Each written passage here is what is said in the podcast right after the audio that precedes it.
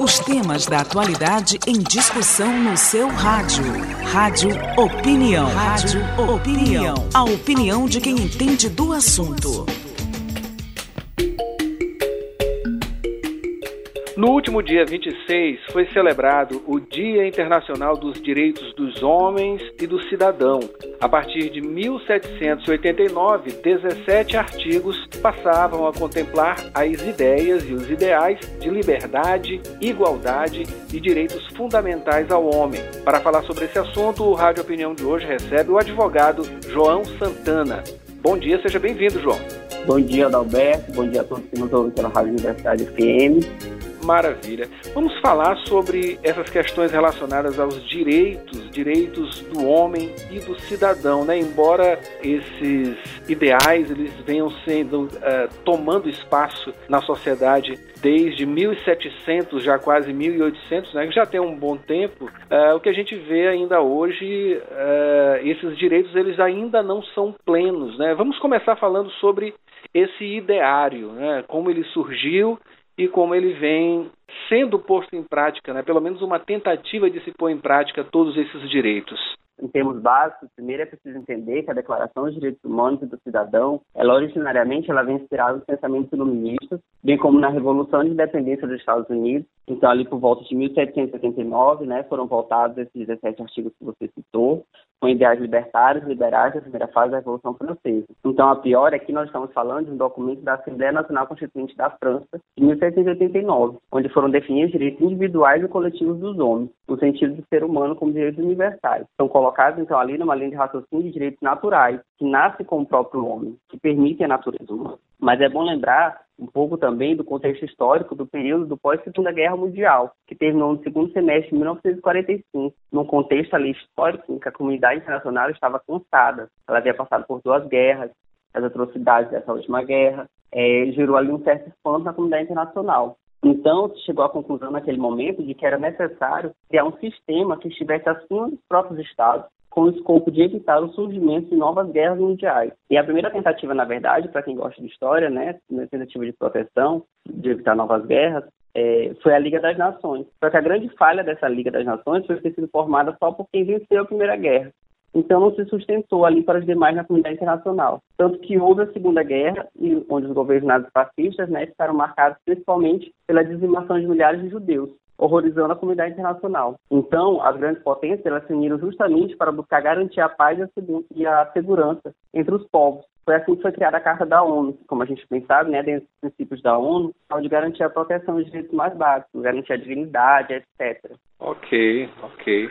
A gente não vive hoje um contexto de uma guerra totalmente escancarada, né? Como a gente viu aí eh, as duas primeiras guerras, aliás, a primeira e a segunda guerra, as duas guerras que aconteceram no século passado, né? Tanto que eh, para a história era visto aí como o século que já nasceu morto, né? Porque duas guerras é, balançaram aí com proporções planetárias, né?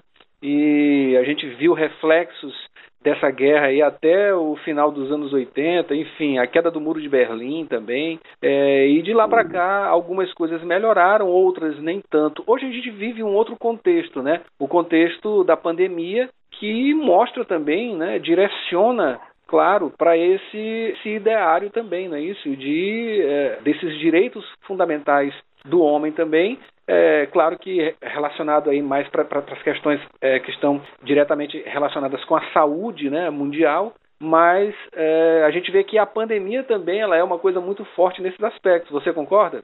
Sim, sim, eu acho inclusive que, que esse, esse momento que a gente está vivendo, né, ele nos faz justamente retomar esses nossos, essa nossa base, né, desses nossos fundamentos de direitos humanos, porque a própria declaração, ela trata, ela trata não só da saúde, ela trata do direito à vida como um todo, né, então a gente vê aí questão de moradia, questão de dignidade básica, questão de saúde, questão de previdência, então é todo um contexto que está aí bem, bem atrelado e que esse momento nos faz repensar justamente desses direitos humanos, né, como a gente se vê como sociedade. Ok.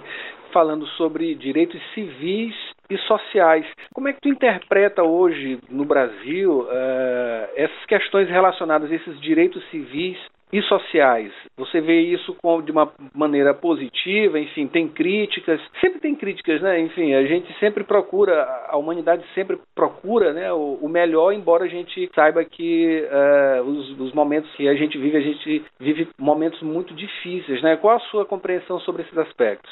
É, eu entendo assim que é importante falar, né, que a declaração de direitos, de, de, ela trata de dignidade como a vida e tal, só que nós vivemos uma sociedade que ela está sempre em mutação, né, nós estamos sempre, sempre nos modificando e a lei ela tem que acompanhar essas modificações. Então, às vezes, alguns grupos eles se sentem excluídos, né, então é o que gera, quando se vê assim, algum direito violado, é o que gera mobilização, né? Às vezes a sociedade que, que parece indignada com certas coisas. Mas o importante mesmo que eu falei anteriormente é justamente a gente tentar pensar nos nossos fundamentos, como a gente quer se ver como, como, como sociedade. Então, como tu falou, direitos civis e direitos sociais, né? Os direitos para esclarecer aqui, os direitos civis são aqueles relacionados às liberdades individuais. Elas são protegidas constitucionalmente lá no artigo 5 da Constituição Federal de 88. E esses direitos subjetivos presumidos e salvaguardados pela Constituição, elas protegem o cidadão do poder discricionário do Estado. Ou seja, elas evitam, por exemplo, o autoritarismo do Estado. Então, é, já os direitos sociais, também que você colocou aí, eles são direitos coletivos que devem ser ofertados pelo Estado por meio de instituições e políticas públicas. Lá no artigo 6 por exemplo, da Constituição Federal, ela, ela lista quais são esses direitos sociais, como a educação, a saúde, a alimentação, o trabalho, a moradia, entre outros, né? Então, assim, as críticas existem, né? Porque para acompanhar a modificação, né, da sociedade, quais são os anseios da época, entendeu? Mas a gente tenta sempre, né, fazer o papel da justiça do direito fundamentado nesse, né, nessa nossa base que nós temos. Estou conversando com o advogado João Santana e ele fala sobre a Declaração dos Direitos dos Homens e também do Cidadão. João, a gente está observando mais uma vez aí mais uma movimentação lá nos Estados Unidos por conta de, de, de violência, né? Violência policial contra pessoas pretas, né? E aqui no Brasil a gente observa isso quase que diari praticamente diariamente essas questões relacionadas à violência, esses aspectos relacionados à, à, à raça, é, elas têm um, são bem difíceis, bem complicadas e o país, infelizmente, o, o Brasil ainda é um péssimo exemplo nesses aspectos, não é isso? É, infelizmente a gente tem a gente tem esse, esse reflexo da sociedade, né? Os preceitos às vezes errados, mas são que gostaria de deixar bem claro que são violações, né? Do, dos próprios direitos humanos. Eu acho que não devem passar despercebidos, né? Qualquer tipo de, desse tipo de, de violência eu acho que tem que ser respeitado né, o ser humano como um todo, independente de raça, de sexo, de, de religião, de cultura. Então, essa questão aí do, do racismo né, estruturado, que tanto vem se falado ultimamente, né, com esses vídeos que circulam na internet, são algo bem triste que a gente deve estar refletindo sempre, tá buscando sempre é, melhorar nesse aspecto. Ok. Para a gente finalizar, a questão da mulher, né, os direitos femininos, também tem os, os LGBT, enfim, é uma comunidade gigantesca, muito variada, né, que eh, ainda não tem os direitos, né, já se avançou bastante nesses, nesses nichos, não é isso? Principalmente o, o das mulheres, mas os LGBTs ainda não têm tanto espaço, enfim, existe muita discriminação. Falta avançar muito nesses aspectos, não é isso? É, infelizmente a gente percebe, né, que houve sim alguns avanços, né, justamente como eu falei, da, dessa mutação na sociedade constante, né, a gente clama, né, também que as leis acompanhem. Então, é, eu acho assim que nossa organização legal é pautada nesse ideário de democracia e direitos humanos, só que a gente convive, é importante é, reconhecer que nós convivemos, sim, ao mesmo tempo com o desprezo desses mesmos direitos, muitas vezes pela própria sociedade, né? Então, apenas falar em direitos humanos e colocar na lei, muitas vezes, infelizmente, não é suficiente para que eles sejam respeitados na prática. Então, quando a gente percebe essa violação, né, a gente tem mesmo que se mobilizar e ir em busca dessa manutenção e preservação dessas garantias. Então, a questão aqui é que, embora tenha havido avanço de reconhecimento de direitos fundamentais, poderá ser na prática justamente esses grupos se sentirem excluídos de alguma forma. Então, eu acho que justamente um debate como esse, por exemplo, é muito importante, né, para voltar justamente a encaminhar a educação, né, o transporte de conhecimento a cada vez mais pessoas, porque eu acho que é importante, além de saber do direito técnico, é importante saber a base do direito, para que serve o direito, qual a fonte da justiça, para que a gente possa melhorar enquanto sociedade. É, as, as, leis estão lá, estão escritas, não é isso? Muito bem escritas até.